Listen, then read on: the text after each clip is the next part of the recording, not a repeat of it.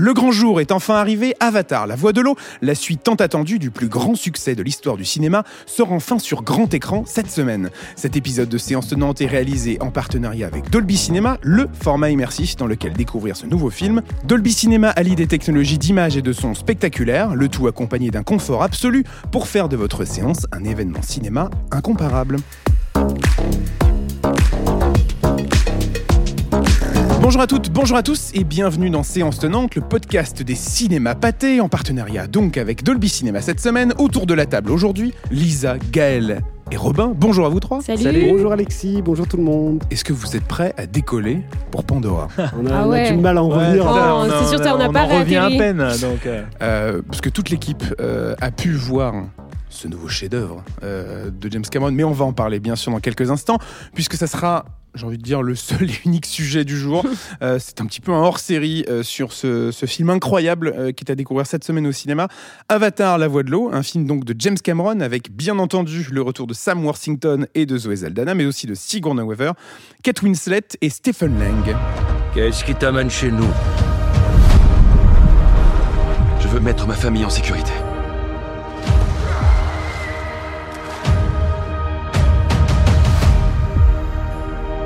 Traitez-les comme vos frères et sœurs.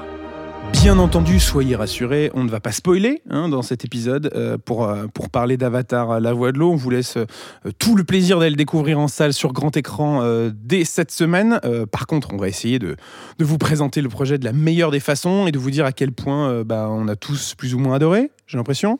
Oui, ça a l'air unanime. Ah oui. Oui, je pense qu'on est, on est tous plus ou moins... euh, c'est difficile de, de penser autrement quand même. Oui. Enfin, je voudrais pas engager euh, tout le monde, mais mais bien sûr. Mais donc voilà, quelle claque? Grosse claque. On l'a tous découvert en Dolby Cinema, en 3D, en HFR, euh, donc visiblement dans les meilleures conditions possibles.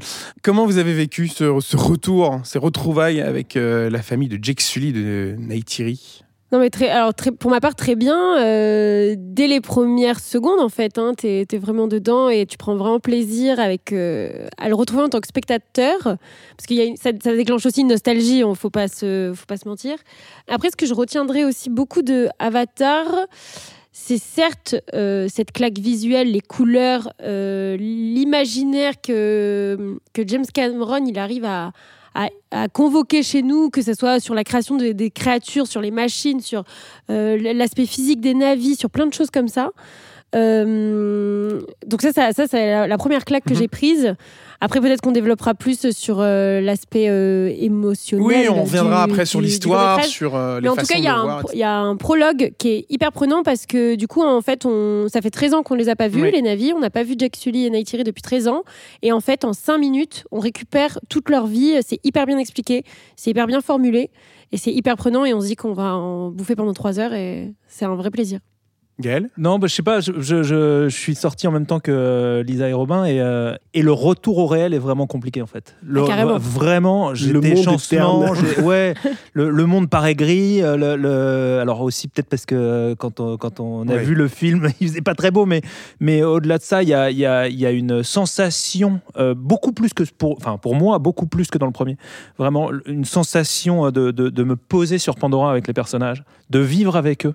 Euh, le, le film prend beaucoup de temps pour euh, voir la vie euh, sur cette planète, euh, ce qu'on avait un tout petit peu moins euh, dans le premier, je trouve. Euh, Bah, Le premier est- était peut-être plus dans l'action et dans le, le- comment dire la- l'arrivée. Celui-là est pas mal dans non, mais action ça, aussi. on pourra, on pourra en parler après, mais c'est vrai qu'il y avait cette, la découverte de Jack Sully avec la rencontre euh, des navis. Donc, on, on- on basculait souvent du monde des humains, enfin de l'espèce de base, à celui des navis. Donc, il y avait peut-être un peu ça qui, qui permettait de moins se poser. Et c'est pour ça que les scènes du premier, d'ailleurs, sont ultra mémorables. Euh, quand on a juste euh, Neytiri et Jack Sully qui sont euh, perdus dans les forêts de Pandora et qui explorent euh, à deux Ouais. toute cette bioluminescence incroyable. Mais non, non, mais t'as as raison. Et, d'ailleurs, je pense sincèrement, enfin moi personnellement, j'ai l'impression que le film est, est une ouverture et une, a une ampleur en plus par rapport au premier, calculé, très, très, très évidemment calculé par, par Cameron, qui fait qu'il y, y a une puissance technologique, on- en parlera, mais mythologique, philosophique qui aboutit à un truc à enfin que moi j'ai jamais vu sur grand écran quoi donc euh, ouais. Là, là où je te Le rejoins, retour est, est compliqué. Il est ouais. compliqué. Mais c'est clairement. Moi, je- quand je suis sorti de cette, euh, cette projection, je me suis vraiment dit que c'était la plus grosse claque visuelle que j'avais pu voir de ma vie au cinéma. Après. Forcément, c'est James Cameron, c'est Avatar, donc euh, on pouvait s'y attendre. Mais de là à vivre ce qu'on a découvert sur grand écran, c'est quand même assez. euh, On aura, le- fou, je quoi. pense qu'il faut, enfin, en tout cas moi, j'aurais envie d'en reparler, mais, euh, mais, mais je suis absolument d'accord avec toi. C'est-à-dire que d'un point de vue euh, technologique, en- encore à chaque fois, tu as l'impression qu'il réinvente la immersif, grammaire. Oui, euh, la grammaire est- Parce que la technologie est Non, non, mais- incroyable, mais, le, le- on Mais- est dedans, quoi. Mais, mais à mon sens, c'est aussi euh, parce que ce type, ça, ça m'est apparu euh, en voyant le film, ce, ce type est un, un conteur, en fait. C'est-à-dire qu'il pourrait lire le bottin euh, ouais. en 3D, HFR, euh, Dolby Cinema. En fait, juste parce qu'il sait comment le faire, on serait captivé, quoi. C'est euh, c'est inouï. Robin, sur, euh, sur cette séance. Non, tout à fait. Vraiment, euh, je, suis- je suis totalement d'accord avec vous. Euh, c'est ce que tu disais tout à l'heure euh, par rapport à l'immersion, Alexis. Vraiment, il y a ce truc où, en plus de euh, la qualité du film en lui-même, et on pourra y revenir, euh, cette immersion. euh, bon, je pense que tout le monde a vu qu'il y avait un petit peu d'eau dans le film. un tout Alors petit voilà, si vous n'aimez pas l'eau, peu. oui, si vous n'aimez pas l'eau. si vous avez, si vous faites euh, si vous, de la thalassophobie, voilà, euh, attention. Donc il y a une immersion dans le film, mais aussi une immersion sous-marine, qui est quelque chose, je pense, pareil, que je n'avais jamais vu au cinéma à ce point. Le rendu est incroyable. On a l'impression de, se- se- de nager avec eux, quoi, Et moi, la dernière fois que j'avais eu ça, c'était devant Abyss, en fait. Quand j'ai découvert Abyss euh, sur le tard, bah, c'était cette façon de se dire, bah, en fait, euh, on redécouvre une façon de filmer l'océan et de filmer les fonds marins. Et pas juste les filmer en type documentaire, euh, en regarder comme c'est beau, euh, il y a des beaux poissons. Non, mais, mais avec une civilisation qui est ancrée sous l'eau. Et moi, j'avais eu ça avec Abyss et je me suis repris une claque, mais dix fois plus puissante euh, devant euh, la voie de l'eau, quoi. Et même, alors c'est un tout petit détail, évidemment, je rentre, dans- je rentre pas euh, dans, dans le cœur de l'histoire, mais euh, il se contente pas juste de filmer les, les grandes étendues d'océan. Il y a un moment en particulier où il est littéralement sur la plage, et donc il y a 10 cm d'eau, et c'est incroyable. Enfin, je sais pas si vous voyez de Oui, quoi oui. je parle. Et même là, je me suis dit, ah oui, en fait, il nous montre l'eau comme personne ne nous l'avait montré avant, même en étant euh, avec euh, 5 cm d'eau en début de plage. Il y a un truc génial dans le film, euh, Romain, tu as raison, mais, mais, mais c'est-à-dire qu'il fait des trucs qui sont complètement fous. Il y a ce, donc, pour ceux qui euh, connaissent rien sur Avatar, en fait, les, les, euh, les Omaticaya, la tribu de euh, Jake Sully et Neytiri, enfin, en tout cas, la famille de, Jake Sully et, et, et Neytiri une autre tribu qui est une tribu aquatique.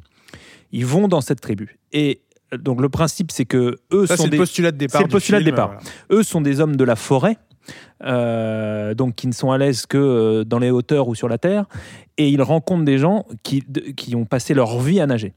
Euh, et il y a un truc qui est extraordinaire, enfin moi ce qui m'a bluffé, c'est que la première fois où les enfants de, de, de, de Neytiri et Jake commencent à, à nager, ils paraissent plus mous, plus, euh, plus euh, un, Pas peu, un aussi, peu- pas un- aussi un peu que grossier, leur, euh, ouais. leur- ouais, Et puis il, il remonte, il, fl- enfin, il flotte.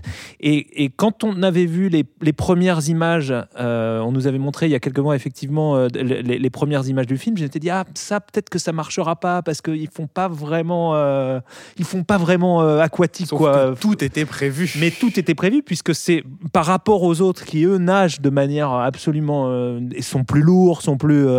Il y a une il y a une cohérence au fond au sein Bah, de son de son univers qui est euh, complètement folle. Quoi. Ouais, mais puis même ça dépasse en plus euh, le simple fait de l'image. Là, ça, là, ça a à voir aussi avec euh, tout le scénario du film Ouais. et toute Oui, c'est l'histoire. pas Et juste la qu'est-ce- technique. Qu'est-ce que ça ça, c'est raconte de ça. la nouvelle aventure que vont vivre Jake et sa famille? Et ce qui est fou, c'est que ça leur, en fait, en faisant ça, ça permet de, de faire apprendre aux personnages une, toute une nouvelle grammaire et en même temps d'accompagner le, les- les per- les- le- le public du film qui Ouais. Revoit, revoit ou peut-être qui n'a même pas revu Avatar depuis 13 ans et qui du coup se replonge littéralement dans la voie de l'eau. euh, bah, en découvrant de nouveaux codes, en fait, comme cette famille de Jake et Neytiri, quoi. Et, et même, euh, ça me fait penser à tout ce qu'on est en train de raconter, ça me, ça me donne une autre, un autre regard sur le premier Avatar. Parce que lors du premier Avatar, on s'était dit, d'accord, donc ça, c'est Pandora, c'est de la forêt. Même pour faire un lien, on pourrait penser à Star Wars et ces Ouais. planètes qui sont euh, qu'un seul élément. Et là, avec le deuxième film, on réalise que, ah non, euh, la forêt, c'était un élément de Pandora, et en fait, il y a plein d'autres choses à découvrir. Et je trouve que ça enrichit même a posteriori le premier film. Mais alors, si on peut se rappeler, dans le premier film, on voit rapidement euh, tout un univers aquatique de la plage quand euh, Jake Sully va, Va chercher, un peu les. Oui, tout à euh, fait. auprès des autres tribus pour le, le- le combat final. Mais c'est vrai qu'à l'époque, on ne pouvait pas imaginer que tout le deuxième film serait là-dessus. Mais c'est vrai que comme James Cameron ne nous montre pas euh, l'entièreté de Pandora, on peut très bien imaginer, euh, enfin lui il le fera sûrement mieux que nous, il l'a déjà fait puisque les suites sont déjà en production, voire même tournées, euh, que la richesse de Pandora est quasi infinie. quoi. Peut-être qu'il y a des mondes volcaniques, euh, peut-être qu'il y a des, des espèces d'énormes étendues de sable. feu. Moi je veux Ouais. du feu.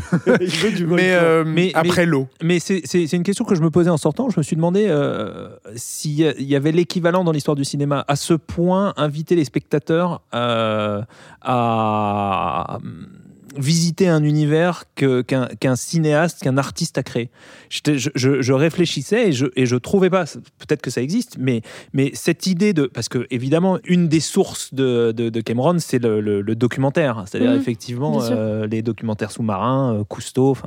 C'est ce qu'il Euh, a fait pendant toutes les années 2000, bien hein, sûr, finalement, bien entre sûr. Titanic et, euh, Bien et la sûr, sortie mais là, Avatar. en fait, ce qu'il fait, c'est- c'est c'est pas qu'il nous montre la Terre, il nous montre une planète qu'il a inventée, dont il a inventé les codes, les, les, les, les, les civilisations, les euh, technologies. Et franchement, à ce, à arriver à ce point, à, te, à faire croire aux spectateurs que on va réellement vivre dans cette planète, que cette planète est tangible, je réfléchissais et je, je pense que c'est enfin, c'est unique dans l'histoire du cinéma. Quoi. Moi, j'aurais à la limite peut-être la Terre du Milieu avec les films de Peter Jackson, du Seigneur des Anneaux, même, mais c'est pas du tout pareil. C'est très différent. Mais Et puis c'est euh, quand même, ça reste une adaptation. aussi. Ouais, c'est Donc, ça. il y a ce Bien truc sûr, bien de. sûr, ouais. Après, il y a forcément, il y a Star Wars aussi, mais mais. Star Wars, on, pa- on passe beaucoup moins de temps sur les planètes en fait. C'est Mais des c'est ça, de c'est personnages, grands le temps.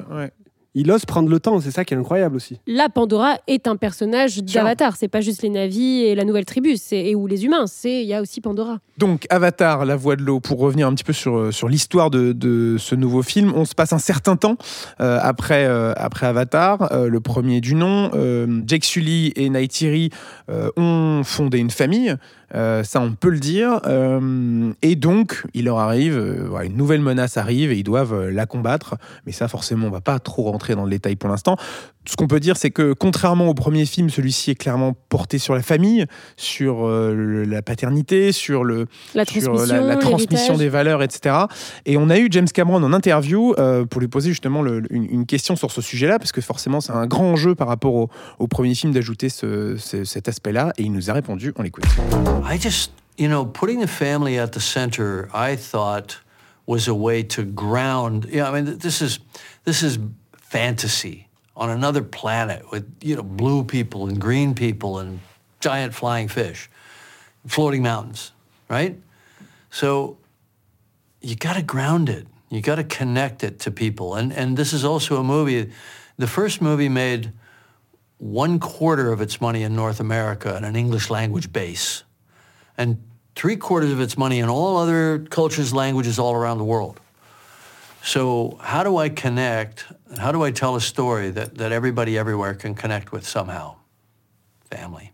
We all have it. Et pour traduire les mots de James Cameron, il nous dit donc que c'est un film fantastique avec des aliens bleus, verts, des poissons volants, des, montagnes volantes, euh, mais qu'il avait envie d'ancrer cette histoire auprès du public, euh, que le film avait fait euh, un quart de, son box-office mondial en Amérique du Nord et les, trois quarts restants dans le reste du monde. Et du coup, il, cherchait une histoire, une manière de raconter l'histoire à laquelle tout le monde pouvait s'identifier. Et l'outil qu'il a décidé d'utiliser, c'est donc la famille. On en a tous une. Euh, et en tant qu'artiste, euh, c'est ça qui lui semblait le plus important. C'est un pari réussi d'ajouter euh, tout ce volet sur la famille, sur, euh, sur les enfants dans, dans, dans, Mais dans ce carrément, je pense que j'ai préféré ce deuxième volet au premier parce que il y a ce gros élément familial ou du moins intime qui, euh, qui prend plus d'ampleur avec, avec Avatar 2. J'ai été bluffée et j'ai été bluffée de moi-même parce que habituellement je suis peut-être pas euh, très friand de ça, mais les aventures avec des enfants, où ça passe ou ça casse pour moi. Et là, je me suis lancée, j'ai découvert ces, euh, ces quatre personnages, donc ces nouveaux personnages, la famille de Neytiri et Jake Sully, et je suis rentrée avec eux parce que c'est aussi c'est aussi leur point de vue, c'est beaucoup leur point de vue Avatar, je trouve, euh, enfin la voix de l'eau. Ce nouveau film, ouais, carrément. Mais euh, et j'ai été prise euh, d'affection, d'émotion, de d'amour pour eux. Je trouve qu'ils sont très très bien écrits. Je trouve que leurs relations avec leurs parents sont très bien décrites. Et je dirais même que c'est plus cet aspect-là du film que l'aspect blockbuster qui m'a séduite. Et c'est pour vous dire, j'ai même versé la petite larme à Oh la là fin. là. Et pour qu'un blockbuster me fasse lâcher la petite larme, faut y aller quand même. Et là, ça marche. Et c'est encore ce qu'on disait aussi, c'est une question de tempo, de d'écriture, d'écriture de personnages. Et moi, j'ai été conquise par ça. Mais c'est là où il est extraordinaire en fait. C'est-à-dire que sous couvert de faire un film qui coûte euh, 500 millions de dollars, qui est euh, une prouesse technologique extraordinaire, qui est l'événement mondial de l'année en salle, c'est euh, avant tout une histoire de famille, d'enfants, de transmission et j'en passe, qui est euh, fabuleuse quoi. Fait, il fait tout le temps ça. C'est-à-dire Oui, que bah True oui. Lies, c'était quand même l'histoire d'un couple qui devait se retrouver. Ce n'est pas juste des hélicoptères qui explosent Non, et non, et non, Alexis. Moi, euh, Lisa a, parfaitement résumé le truc. Et, et je dirais juste sur l'écriture, moi, ce qui m'a bluffé vraiment, euh, parce que c'est ça, c'est-à-dire que c'est toujours la même chose. On, on dit Oh, toujours. ne t'énerve pas. hein. Si, si, ça m'énerve. Maintenant, il faut que ça s'arrête. Non, mais c'est, en fait, je, je pense à, à tous ces gens qui sont sortis du premier en disant oui, mais bon, il n'y aurait pas la 3D. Euh, machin. Ouais, ouais. Et je trouve que on ne dit pas assez, enfin en tout cas moi je n'entends pas assez, euh, que ce type est un, est un, c'est ce que je disais tout à l'heure, un conteur et un, et, et- et un, un architecte de, de, de, de, de, de- de scénario absolument euh, renversant. C'est-à-dire que la place de, non seulement ils sont bien écrits, tu as absolument raison Lisa, mais, mais en plus je trouve que la place que chacun a dans l'histoire et qui, et qui euh, le grand frère qui est, qui est Mais là, oui. qui est établi dès le début, et puis qui se met en retrait pour revenir à la fin, euh, la, la- la petite sœur qui, est- qui, qui, qui est là tout le temps, mais qui est toujours écartée par le père, etc. Je trouve que la manière dont, dont, dont La dynamique tisse- familiale, la dynamique est familiale et la manière dont, dont, mais pas seulement par l'écriture, mais aussi par la mise en scène, il par le réussit jeu. à et par, le, jeu. ouais, Oui. Alors là, Ça, enfin, enfin, on ils, sont, ils sont- pendant. euh, ils sont cachés derrière euh, de, la performance capture, mais incroyable, ouais, incroyable. Ah, mais Worthington, Non, mais il y a des mimiques de, sur les, vi- les visages qui sont Ouais. incroyables, que Ouais. tu décèles. Ça me, incroyable. ça me, voilà, moi je trouve que c'est un, un type qui, qui, qui a une science du, euh, alors storytelling, euh, scénario, enfin je le conte, je, je sais, je sais même pas comment on dit, mais, mais qui est à, à mille coudées de, de, de, de, de ce qu'on peut voir habituellement à Hollywood. Ouais, et puis j'ai- moi j'ajouterais que, enfin, on parlait de dynamique familiale, mais en fait, je trouve ça hyper ingénieux de les mettre en avant eux et de laisser et que Jake Sully et Neytiri soient pas secondaires ou soient oubliés, mais un, un peu moins de place que dans le premier. Et, euh, et du coup, quand les deux apparaissent en même temps à l'écran, il y a une dynamique de dingue et Neytiri. euh, Alors ouais, alors moi je Voilà. dis juste un truc sur Neytiri, enfin peut-être pourrait qu'on en, pas on en euh, reparlera. mais- nommer aux Oscars des gens Non, qui mais- font de la performance non, c'est capture clair, que- Mais c'est c'est- clair. on pourrait, le, hein. le truc de quand tu dis mettre en retrait euh, euh, Jack Sully et Neytiri, donc Saldana et Sam Worthington, Ouais. euh, c'est surtout euh, Zoé Saldana qui est en retrait. Ouais, Mais je pense qu'en vrai, je pense qu'il peut pas faire autrement. C'est-à-dire que dès qu'elle est à l'écran, elle éclipse. Elle il y a tout. Plus rien. Mais c'est ça. du vol. Plus rien. C'est Non, mais c'est pour la faire mieux revenir après. Non, mais c'est j'ai- jamais vu ça. L'intensité et tout. Enfin, dans la voix, dans la présence à l'écran. mais comme euh, incroyable. Sam. euh, Dans la dernière ouais, partie, incroyable. Mm. et qu'on voit pas assez sur les écrans depuis, euh, bah, depuis Avatar. Ouais. Mais il se garde, le, il se garde un bon Il morceau se garde une bonne franchise. tous les 13 ans. bon là, a priori, Il Là, ça devrait aller. ça devrait être un peu plus régulier. Mais lui aussi, ouais, il est d'un charisme, d'une justesse, d'une prestance. Euh, comme on l'avait vu dans le premier, mais avec, on sent avec ce vécu qu'il a gagné en plus euh, en tant que Navi. Et que Et en j'ai tant que trouvé père euh, fabuleux. aussi. Et en bien tant sûr, que père en de tant que famille, père, c'est hyper en tant que même un peu euh, chef de tribu. Enfin, il y a- Ouais. Quand on repense au. Tolok début- Macto, Tout à fait. bien sûr. Mais quand on repense parles au début Navi? Je parle d'Avatar. quoi? Bah, Là, je viens de dire quelque chose de très important en avis, donc j'espère que vous êtes. Mais oui, voilà, le, le Tu l'as début. tu- Excuse-moi, non, tu l'as Oh pas. Non, mais c'est parce qu'il l'a pas, assez nasa- il l'a pas assez nasalisé. Ah, Ah pardon, oui. je t'en prie, alors vas-y, fais-le. Non, bah non. Robin arrivera-t-il à finir cette phrase? Vous le saurez très vite. Et je ne sais plus. Non, oui. Non, je- juste pour finir sur euh, Jack Sully, quand on repense au tout début du premier Avatar, où on le voit sur son fauteuil roulant, où, et là, le, le- le parcours, vraiment le chemin que le personnage fait, juste avec deux films, hein, c'est euh, incroyable. Deux films et six heures de temps d'écran. c'est sûr que c'est des films qui durent un petit peu, un petit peu longtemps. On l'a tous découvert, ce film, en Dolby Cinema, en 3D et en HFR.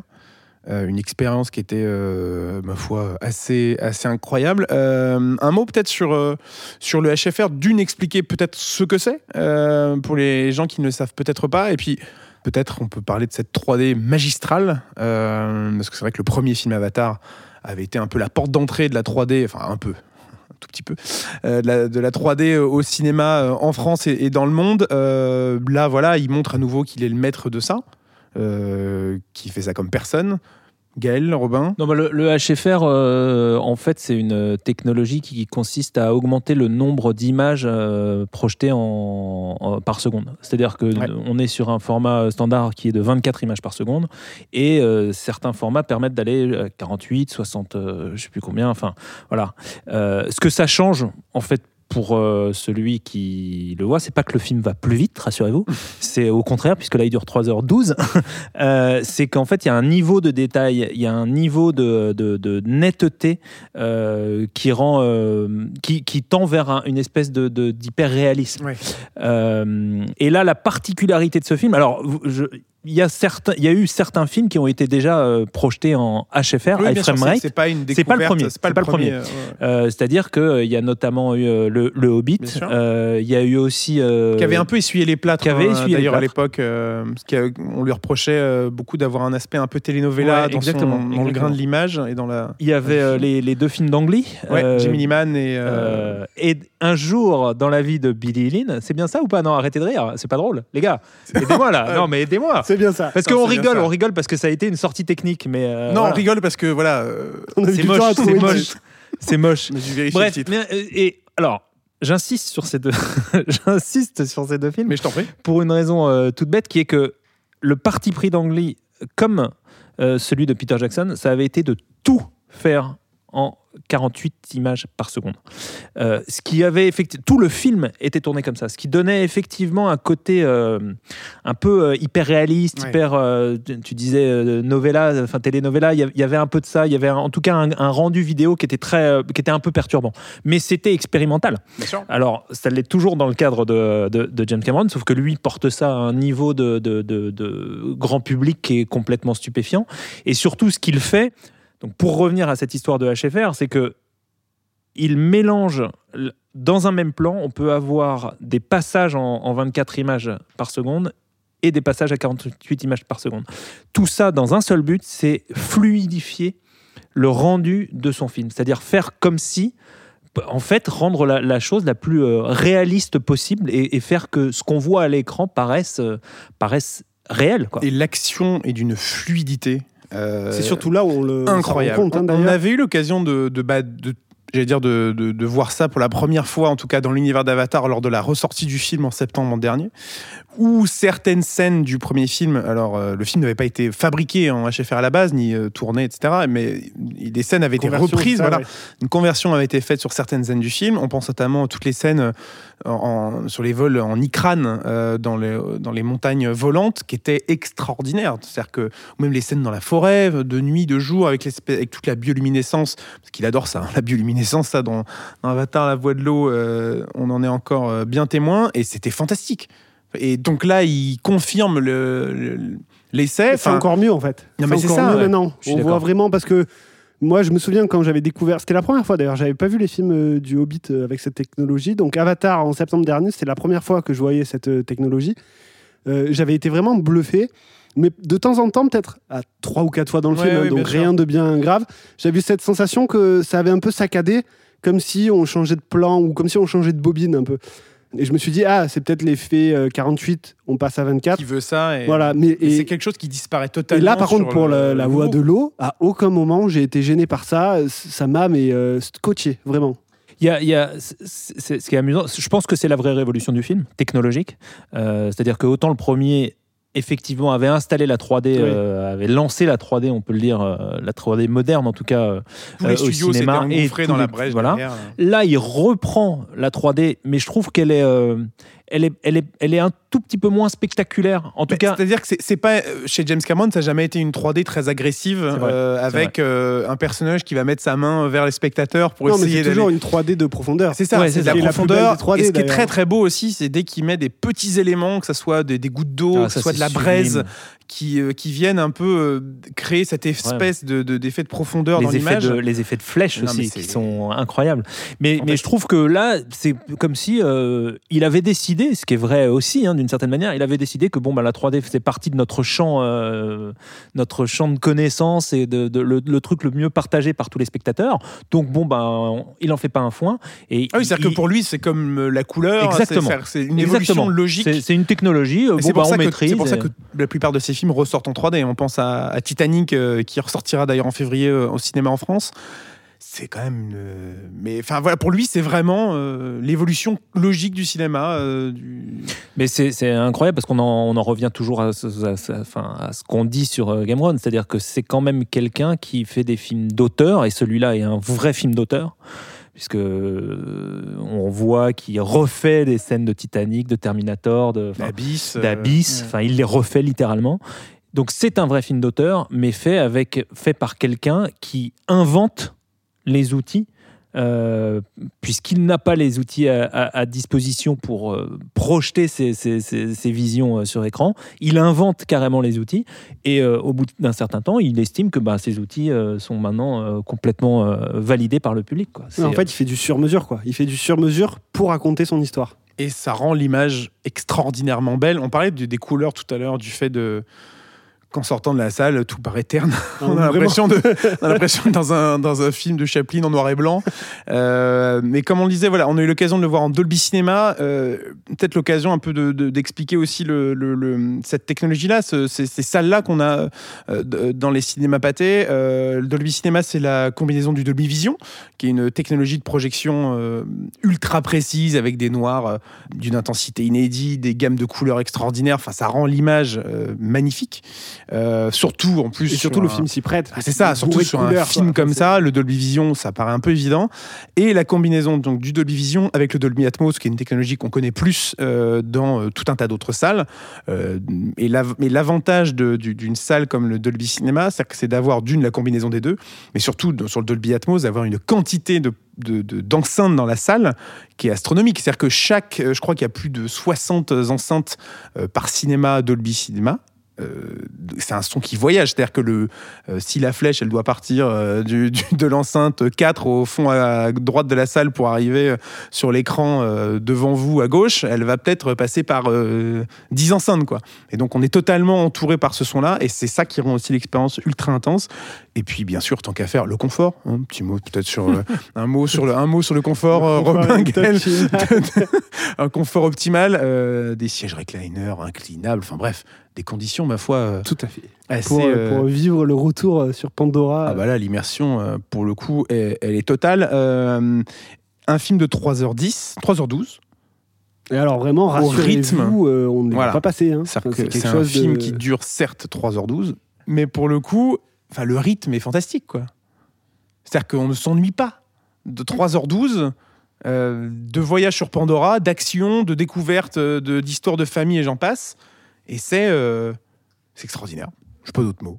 Lisa? J'aimerais rajouter quelque chose, notamment sur le rythme et la division en trois actes du film. C'est que une fois qu'on a passé le troisième acte de pure action, on va dire, Cameron entend quand même conclure le film d'une manière dans laquelle il pourrait même pas avoir de suite si euh, s'il n'y en avait pas. Et en fait, c'est là où tout son génie narratif euh, se met en place, c'est que il a pensé la franchise en tant que franchise avec 3, 4, 5 euh, é- épisodes. Et en même temps, il racontait que euh, ce- volet-là pouvait exister par lui-même. Et je trouve que on sait que ça peut être un exercice difficile de construire toute une saga. Et le fait qu'elle se conclue de manière définitive apporte un vrai plus à l'histoire. Ça dure trois heures, mais on les voit pas passer. Et du coup, en fait, on a cette sensation d'avoir eu une histoire complète, en fait. On- ça pourrait s'arrêter là. On est convaincu en tant que spectateur. C'est marrant, j'ai du mal. Il y a- tellement de choses qui me viennent. J'ai du mal à mettre les, idées euh, nettes, tellement c'est riche, tellement c'est euh, dense. Et en même temps, c'est rythmé. C'est comme tu disais tout à l'heure, Gaël, c'est tellement un auteur, un conteur qui connaît les rouages mécaniques de son histoire et de la façon de la transmettre, qui fait qu'on suit ça d'une fluidité. C'est euh, remarquable. Et effectivement, les trois heures passent euh, toutes seules.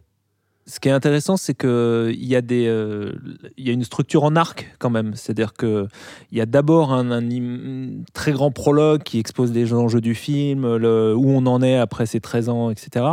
Et puis euh, vient le moment euh, d'adaptation, en fait, à la fois pour la famille et pour le spectateur. C'est-à-dire qu'on est, euh, on, va naviguer littéralement dans cette portion de Pandora qu'on connaissait pas, découvrir les fonds sous-marins, découvrir cette nouvelle tribu, les, les personnages, aussi, ouais. voilà, les, les enjeux, les, euh, et- et voilà. On va même dériver vers un truc de pur. euh, pur plaisir euh, sensoriel, presque. c'est- le, le cinéma. euh, c'est un cinéma qu'adore euh, Cameron d'ailleurs, mais c'est le grand cinéma psyché des années euh, 70-80, euh, Baraka, enfin les, les films de, de Ron Frick, tous tous ces, ces- ces- ces trucs qui étaient un peu contemplatifs en fait. Donc il y a ça. Ça, c'est le deuxième acte qui est euh, fabuleux. Et puis, il y a un dernier acte qui est un acte qui délivre, Incroyable. qui est un acte de- de- d'un pur moment, un pur actionneur, euh, de, de- un, un moment d'action de, je sais pas, dirais une heure presque. Ouais, trois quarts d'heure, une heure. trois facile. quarts d'heure, une heure, euh, où ça n'arrête pas et où, malgré le fait que ce soit de la pure action, Cameron continue de nous raconter euh, On l'histoire. perd jamais de vue les Continue de personnages. nous raconter où- les, les personnages qui grandissent. Mais qui- c'est justement, c'est grâce, incroyable. c'est grâce à Incroyable. la construction de ces deux premiers actes Oui, qu'on peut où du coup il y a s'attacher tout qui prend le sens Ouais, et où il y a une émotion qui naît euh, lors de cet acte qui est vraiment surprenante. Oui, mais alors, euh, alors sur cet acte-là, sans rien en dire, parce que c'est, il s'agit Oui, de la vraiment, fin, mais, euh, mais ouais. juste, moi, ce que je trouve, ce que je trouve génial, c'est que, alors, et d'ailleurs, je sais même pas si c'est conscient. À un moment donné, un personnage prend un crâne dans la main. Ouais. Et j'ai pas pu m'empêcher de penser que c'était Schwarzenegger, euh, Schwarzenegger euh, dans, euh, dans Last Action Hero. Et je raconte ça non pas pour vous dire qu'il y a, il y a un, un- un Mais attends, personnage c'est qui. le premier acte. C'est dans le premier acte. Oui, voilà, c'est dans le premier oui, acte. oui, dans le Mais premier acte. je- je- ce que je dis, en fait, c'est. J'ai pensé à McTiernan. J'ai pensé au cinéma de McTiernan. Et j'ai pensé au cinéma de McTiernan pendant tout le film et particulièrement dans le second acte. Et c'est ça que je voulais dire. C'est-à-dire que il y a une manière de découper l'action, une manière de faire vivre les personnages dans l'action parce que il y a, euh, je sais pas, un détail, il y a une attention au détail, un truc qui, euh, qui apparaît. euh, combien de temps il va falloir re- retenir sa respiration pour rester sous l'eau Comment faire quand j'ai plus de munitions toutes ces choses qui sont en fait des, des- des réflexions terre à terre, mais qui déterminent la mise en scène, qui moi, pour l'instant, que moi j'associe à McTiernan, et qui là, enfin, Cameron fait ça pendant 45 minutes, et c'est effectivement, je trouve, le moment d'action le plus saisissant qu'on ait vu depuis 5 ans, 10 ans, enfin j'en sais rien, c'est euh, stupéfiant. Et en parlant d'action, on en a parlé à James Cameron de sa capacité à toujours trouver dans ses films le bon équilibre entre action, moment d'émotion, moment posé, etc. C'est quelque chose qu'on retrouve dans toute sa filmographie de Terminator 2 à Titanic et en passant bien sûr par le premier Avatar. Et il nous explique tout ça. My one of my driving principles is dynamic range, light and dark. You know, color dynamics, um, quiet scenes, big scenes, little scenes, little intimate scenes with just two people. You know, giant scenes. You know, I, wa- I want the extremes. I want the dynamics, right? And emotionally too, beauty, terror. You know, I mean, some some movies are kind of relentless tonally, and that's great but they're relentless. You know, it's a monochromatic palette. Everything's grim, grim, grim, grim, grim, grim. You know, that's not the kind of film I wanted to make. I wanted to make a film that was exultant, and then heartbreaking, and then furious, and then heartbreaking. you know what I mean? And then somehow some some victory, some victory of the heart of the emotion comes out of it somehow. You know, I think that's what we did. That's what we set out to do. I like the dynamics. Et ce que nous dit donc euh, James Cameron dans cette réponse-là, c'est que voilà, l'un, de ses plus grands principes euh, dans la mise en scène, c'est la gamme dynamique. Euh, cette façon pour lui de jouer entre les clairs et les sombres au niveau des couleurs, mais aussi au niveau de la, de la gestion du rythme avec des scènes calmes, puis des grosses scènes, puis à nouveau des petites scènes intimes avec deux personnages, puis une scène géante, etc. etc. Ce qui l'intéresse, c'est vraiment les extrêmes, émotionnellement parlant aussi, bien sûr, entre la beauté d'une part, puis la terreur, et que finalement des films trop monochromatiques où tout est sombre, par exemple, ça ne l'intéresse pas tant que ça. Lui, ce qu'il a envie de faire, c'est quelque chose de très exultant, de bouleversant, d'enragé, euh, avec de, fortes émotions donc. euh, et c'est ce qu'il espère avoir fait sur euh, Avatar, la voix de l'eau, car ce qui le motive aujourd'hui, c'est cette, cette dynamique-là. Et c'est marrant en écoutant Cameron, là, il est vraiment malin parce que ce qu'il nous raconte là en interview, c'est littéralement ce qu'il dit dans le film autour de la, on va dire, symbolique de son film, sans rien dévoiler du tout. Cette opposition qu'il cherche constamment à mettre, eh ben, on le retrouve textuellement dans le film et euh, c'est passionnant. Quelque chose à dire sur euh, les, les, les paroles euh, Du bénies du maître Euh, non, non, mais je, enfin, pff, je sais pas. De toute façon, il n'y a, rien à dire. euh, son, son film parle, euh, parle tellement tout seul que c'est c'est euh, euh, fou, quoi. Enfin, c'est effectivement ce- ce- son- sa capacité à, à changer de registre, à changer de, de, de- de- Moi aussi, je suis fluent in English, donc euh, j'allais dire euh, ch- change gear. Ah, bien sûr. Changer de vitesse, donc. hein, Thank you, merci, Alexis. avec, Euh, avec non, c'est- plaisir. c'est euh, euh, ouais ouais c'est vraiment fantastique ce qui fait qu'effectivement en tout cas il y a un truc qui est sûr c'est que ces 3h12 passent euh, comme ça C'était extrêmement Wow. euh, radiophonique mal, comme moment ouais, et c'était- euh, c'était beau à voir. Avatar, la voix de l'eau, ça sort cette semaine au cinéma, bien entendu. il est enfin là. Le, Il est enfin vous là. quand même Vous rendez compte moi j'y retourne j'y retourne blague. Alors on a, on envie de terminer cet épisode pour pouvoir y retourner. non, non, mais Pourquoi faut-il aller voir ce film? Je pense qu'on vient de le dire hein, dans, en long, en large et en travers. Mais s'il ne si vous ne deviez pardon, garder qu'une seule raison, euh, chacun, chacun de nous, qu'est-ce qu'on garderait, Lisa Euh, moi, je dirais que ce serait pour euh, en fait les nouveaux personnages des enfants de Neytiri et de Jack Sully qu'on qu'on rencontre et qui arrivent à nous émouvoir et à nous attendrir euh, d'une manière unique. C'est beau, Robin? Euh, mais moi, je dirais pour la façon dont Cameron euh, utilise l'eau et la représente à l'écran. Car il y a de l'eau dans le film. Il y a un petit peu Un d'eau. petit peu, D'accord, ouais. un petit peu. Non, je préfère demander parce que c'est vrai que ce- le postulat de départ, c'est c'est pas dit. Gaël? Non t'es facétieux je trouve euh, euh, Zoé Saldana ou Zaldania Zaldania, je pense. enfin, quelle que soit la manière dont on prononce son nom, euh, qui brûle l'écran, qui est euh, volontairement, on le disait dans, tout à l'heure, euh, qui, est- qui est volontairement mis en retrait, Mm. mise en retrait, mais qui, qui brûle l'écran dès qu'elle apparaît. euh, et puis qui est sans doute l'un des personnages féminins les plus fous de l'histoire du cinéma, Et en particulier chez Cameron. Mais, euh, particulièrement chez Cameron. Et j'ajouterais pour l'immersion euh, au sens large du terme, l'immersion dans la salle de cinéma pour le spectacle qui nous est présenté, l'immersion dans la nouvelle tribu dans laquelle euh, la famille de Jake Sully et de Neytiri nous emporte. C'est un spectacle visuel de cinéma parfaitement incroyable. Avatar la voix de l'eau, ça sort cette semaine au cinéma, à découvrir bien entendu en Dolby Cinéma chez Pathé. Merci beaucoup à vous trois d'avoir été là pour nous parler de ce grand film qui marquera à coup sûr l'histoire euh, du cinéma et du grand écran. Gaël, tu es d'accord? Bah, J'opine du chef, comme on tu- dit. Tu es encore en train de digérer ce, ce grand Ouais, film. suis encore, ouais. Comme nous tous. Euh, merci beaucoup à vous trois. Merci Gaël. Bah, merci Alexis. Merci Lisa. Merci Alexis. Et merci Robin. Merci beaucoup. Prenez soin de vous et à très bientôt au cinéma.